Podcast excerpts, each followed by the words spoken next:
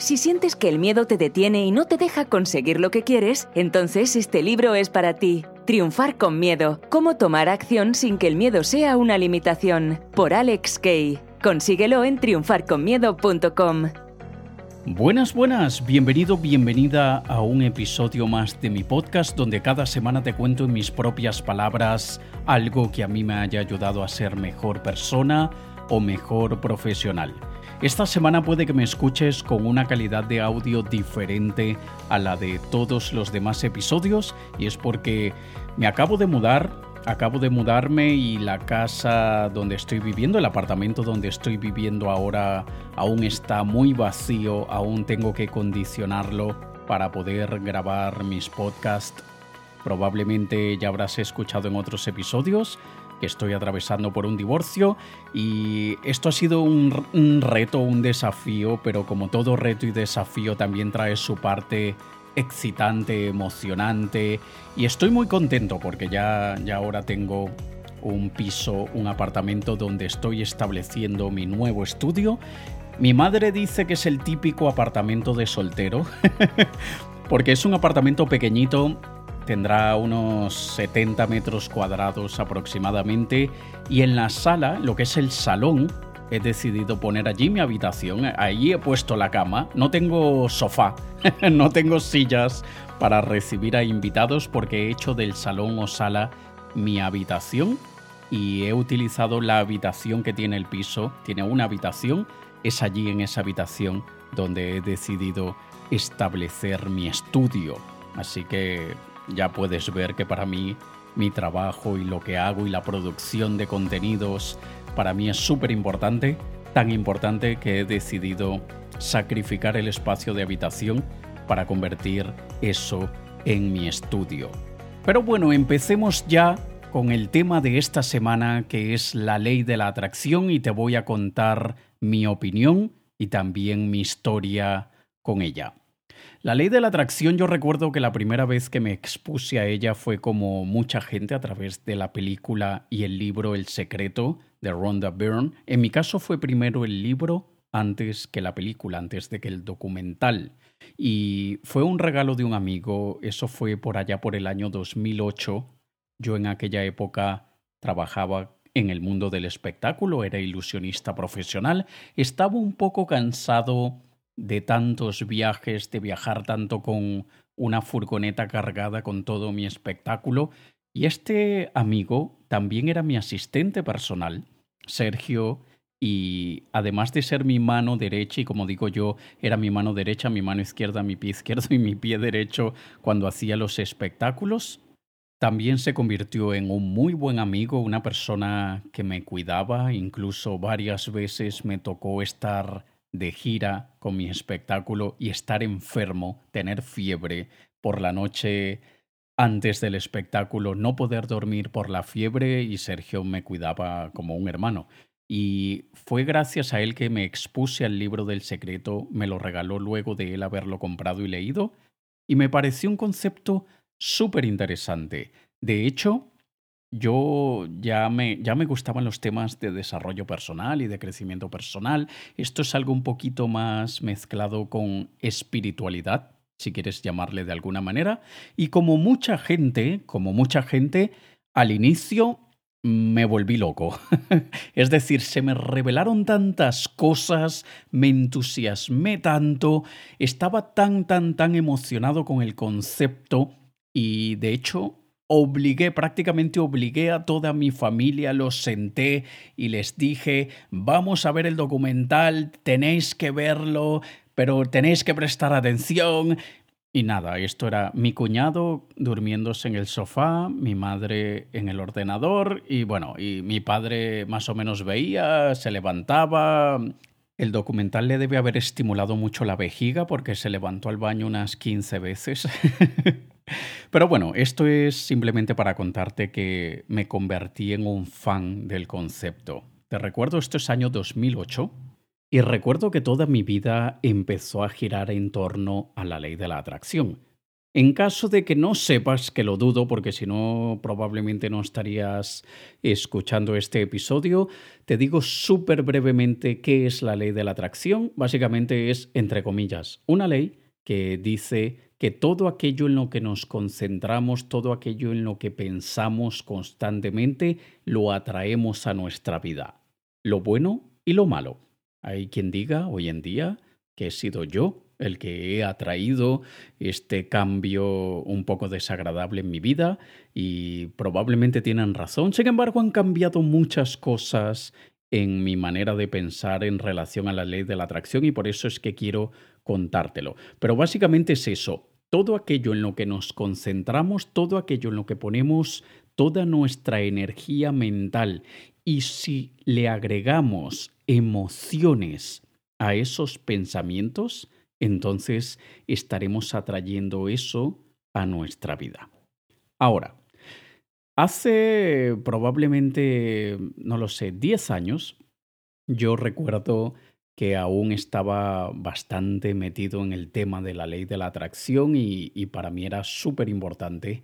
Y recuerdo que en aquel entonces mm, estaba viviendo en Portugal, me mudé a Barcelona y durante los cuatro primeros meses que me mudé a Barcelona con mi ex esposa, yo y ella, ambos eh, obviamente, y con mi gata, Pita, vivíamos en, un, en una habitación. Estuvimos cuatro meses viviendo en una habitación de un piso con la amiga de una amiga de ella. Y durante esos cuatro meses Estábamos viendo dónde íbamos a vivir. Al final terminamos viviendo en una zona llamada Malgrat de Mar, en el Maresme, el Maresma catalán.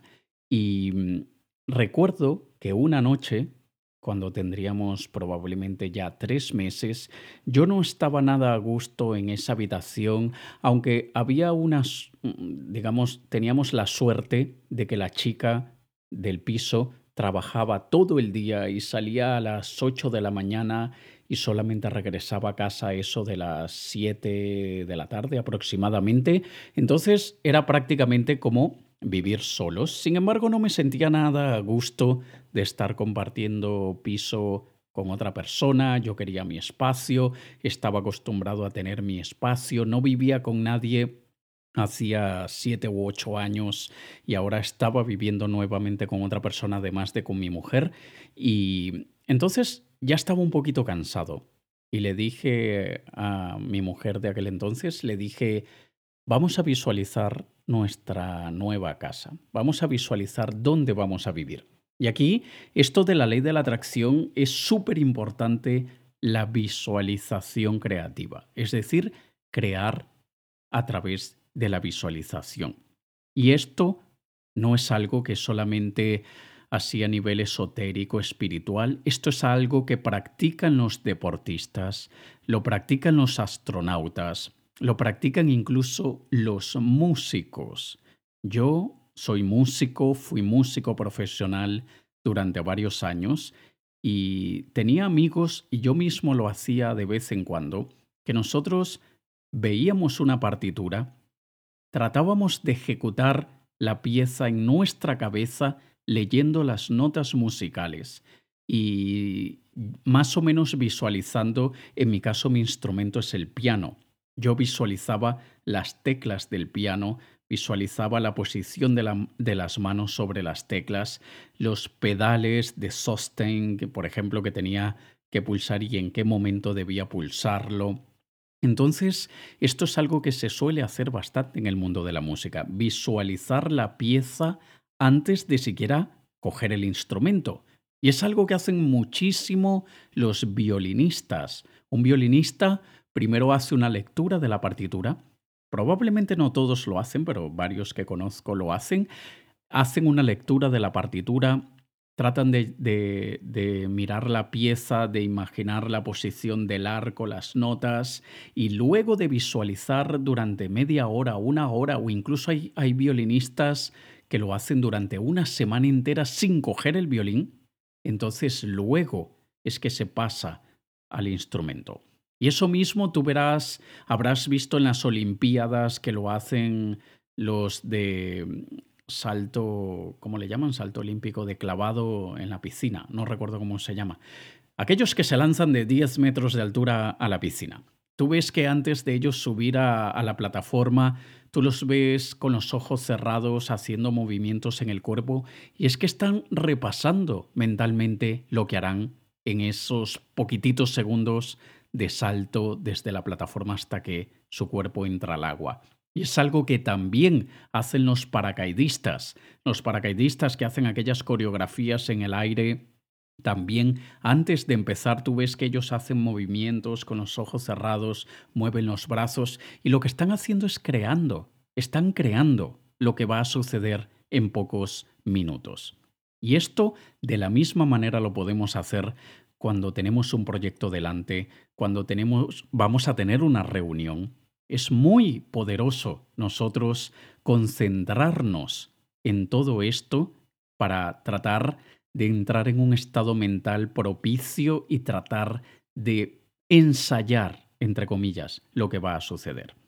Así que, volviendo a la historia de cuando estaba en aquella habitación con mi exmujer y ya estaba cansado y quería visualizar dónde íbamos a vivir, recuerdo que una noche nos sentamos en la cama, cerramos los ojos, meditamos durante unos minutos y luego empezamos a imaginar con lujo de detalle el lugar donde queríamos vivir. Imaginamos la entrada al edificio, imaginamos el subir por el ascensor, imaginamos salir del ascensor y poner la llave en la puerta, imaginamos lo que veríamos al abrir la puerta, ¿Qué había delante? ¿Qué había del lado izquierdo? ¿Qué había arriba? ¿Qué había abajo? ¿A qué olía? ¿Qué temperatura hacía en ese momento? Y yo imaginé todo, imaginé el salón, la cocina, me imaginé una especie de dúplex en el que abajo estaban las habitaciones y la cocina y en, el, y en el nivel de arriba, en la planta de arriba, estaba mi estudio, mi despacho y así era como lo veía.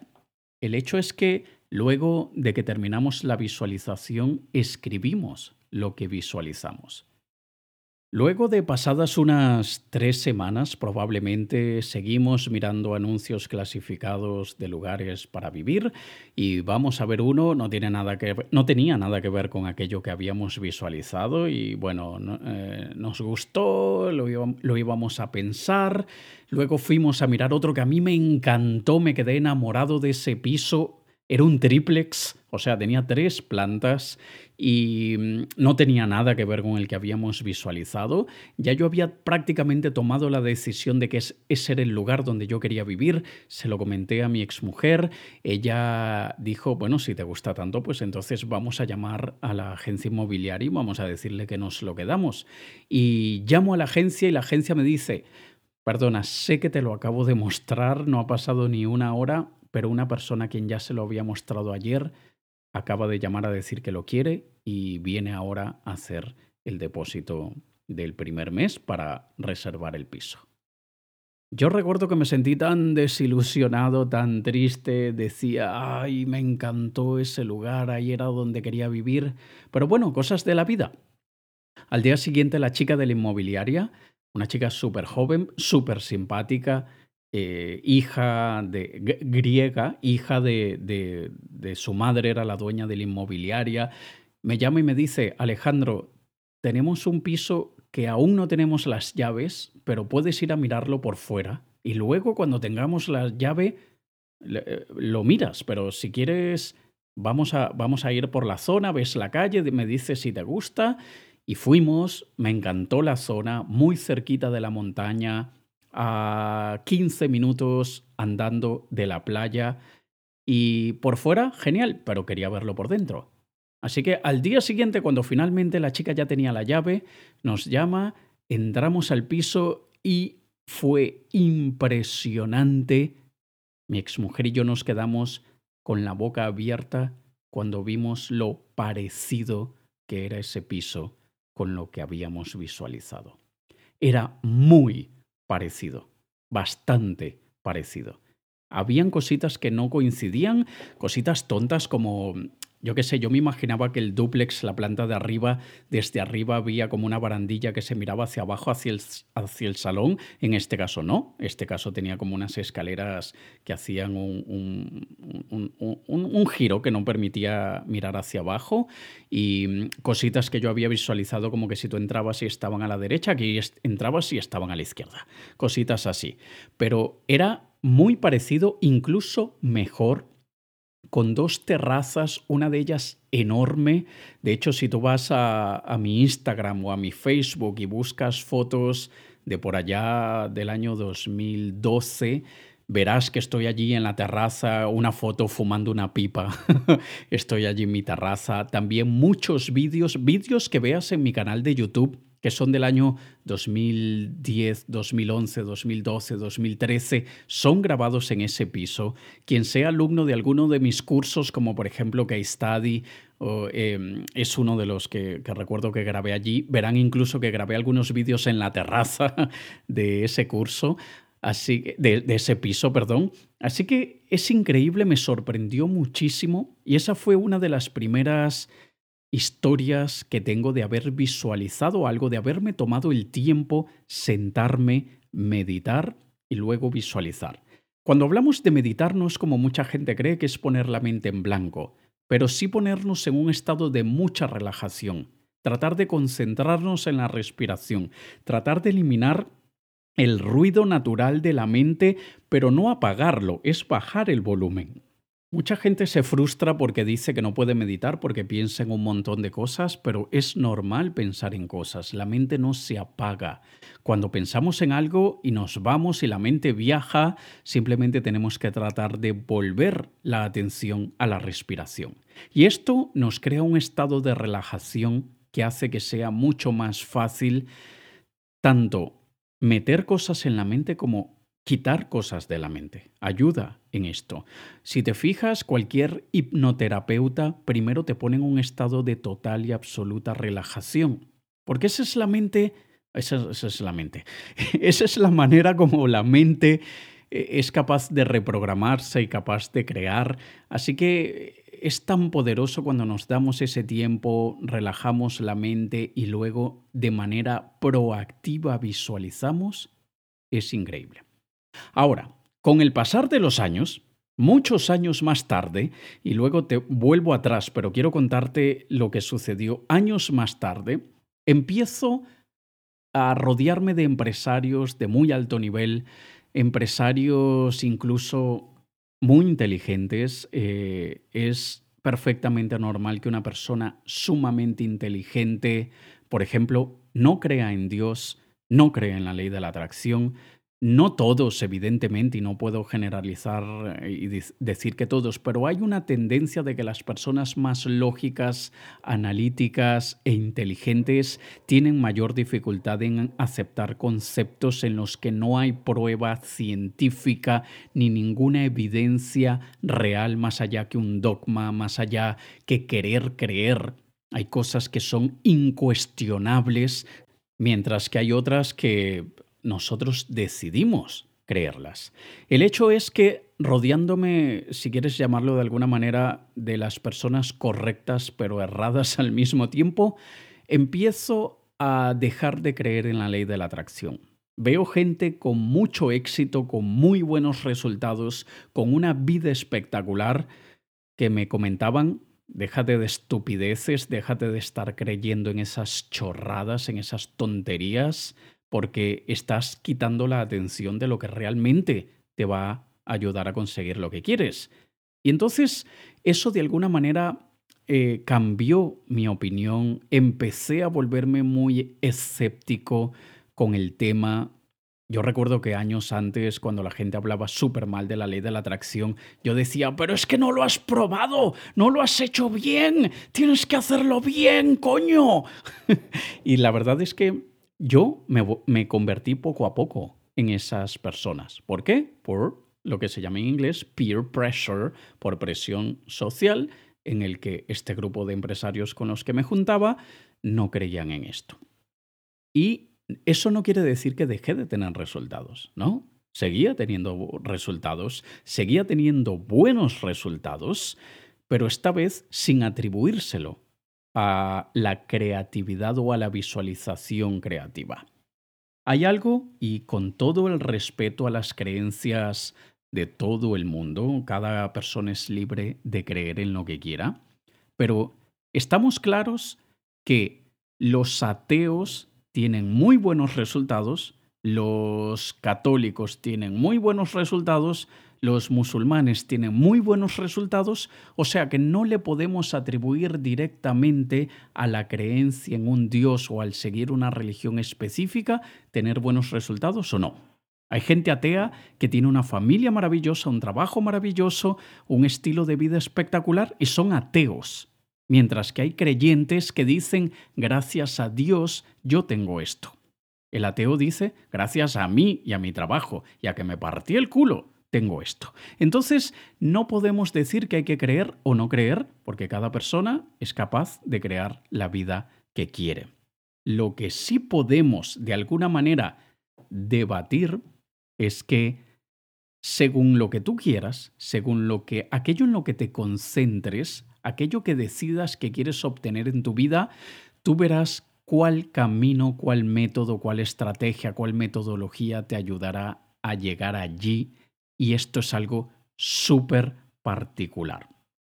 Pero, pero, y atención, y con todo el respeto a todos los que están escuchando, cuando nosotros decidimos abrirnos a otras maneras, a algo que no es aquello que habíamos considerado, que no es algo que forme parte de nuestra creencia natural, y hacemos, como lo haría un buen científico, déjame hacer como que si yo creo en esto.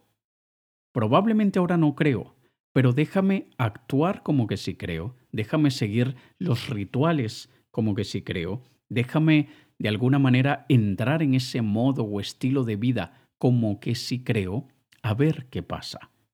A esto se le llama, en dos palabras, simplemente se le llama mente abierta. Tener la mente abierta es considerar todo aquello que normalmente no consideraríamos, pero lo vamos a considerar porque somos mente abierta y no quiero delimitarme a aquello que siempre he creído y lo que digo que siempre voy a creer. No, ser mente abierta es déjame probar. Y para ese momento ya había probado creer en la ley de la atracción, ya había probado no creer en la ley de la atracción y los resultados no necesariamente eran peores o mejores, de ninguna manera.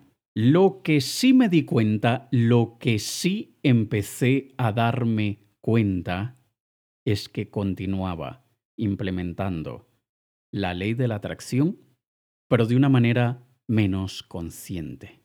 Básicamente, continuaba enfocándome en aquello que quiero y durante el día iba imaginando el resultado. Cuando tenía una reunión, cuando tenía una conferencia, tenía un evento propio, yo me imaginaba allí en el lugar, me imaginaba lo que iba a decir, me imaginaba, y aún lo hago, me imagino lo que la otra persona me va a decir y lo que yo le voy a responder. Si me va a decir algo, alguna objeción, ¿cómo le voy a responder a esa objeción? Si me va a decir un halago, ¿cómo le voy a responder a ese halago? Etcétera, etcétera. Así que básicamente continué implementando la ley de la atracción de una forma menos consciente. Y el resultado evidentemente es que iba consiguiendo todo eso. Algunas cosas no, pero la gran mayoría sí. Y si yo ahora en retrospectiva miro hacia atrás y miro lo que ha sucedido en los últimos dos años, tres años, cinco años, es impresionante que absolutamente todo ya lo había visto de alguna manera en mi mente. Ya de alguna manera me había preparado para esa situación. Hoy en día, muy probablemente sí, yo me he creado estar aquí donde estoy. Y es porque hay cosas que nos repetimos con mucha frecuencia y hay, atención y escúchame muy bien, hay cosas que por, por payasos, por ser graciosos, por ah, decirlo a manera de broma, repetimos con frecuencia, pero la verdad lo estamos convirtiendo en una realidad en nuestra vida. Así que mi posición mi opinión sobre la ley de la atracción es que la mente tiene el poder y la capacidad de hacer realidad prácticamente todo. Y cuando pensamos mucho acerca de algo, consciente o inconscientemente, nos exponemos a situaciones, nos exponemos a personas, nos exponemos a lugares que nos ayudarán a conseguir lo que queremos. Yo digo que es casi como que si el subconsciente toma el control, ya sabe lo que le hemos pedido, ya sabe lo que queremos y entonces empieza a ver señales que nosotros en nuestro consciente no vemos. Y el subconsciente es el que nos va guiando. Y pienso una cosa, en este preciso instante que me estás escuchando, a tu alrededor probablemente tienes más de 100 o más de 1000 estímulos. Si estás tú solo en tu casa eh, limpiando la casa, tendrás centenas de estímulos que están compitiendo con lo que yo te estoy diciendo. Si estás en la calle, tienes más de mil estímulos en simultáneo y tu mente no se concentra en todos ellos. Tu mente, si tú vas por la calle, tú estás escuchándome y estás pensando en el lugar a donde vas, no me estás prestando atención, sino que estás pensando muchas cosas, pero tu subconsciente está pendiente del perro que ladra que a ver si no sea agresivo, que tenga rabia y te venga a morder. Tú no tienes que pensar en eso conscientemente, tu subconsciente está pensando en eso, está pendiente de ese perro. Tu subconsciente está pendiente de los coches que están alrededor tuyo y tu subconsciente únicamente te dirá, eh, cuidado, cuando tu subconsciente nota cualquier quiebra, cualquier interrupción normal del patrón de todos los coches y oye un frenazo, una aceleración repentina, un ruido, gente gritando, lo que sea. Es decir, tu subconsciente capta las señales de peligro y luego se las envía a tu consciente. De la misma manera, exactamente igual.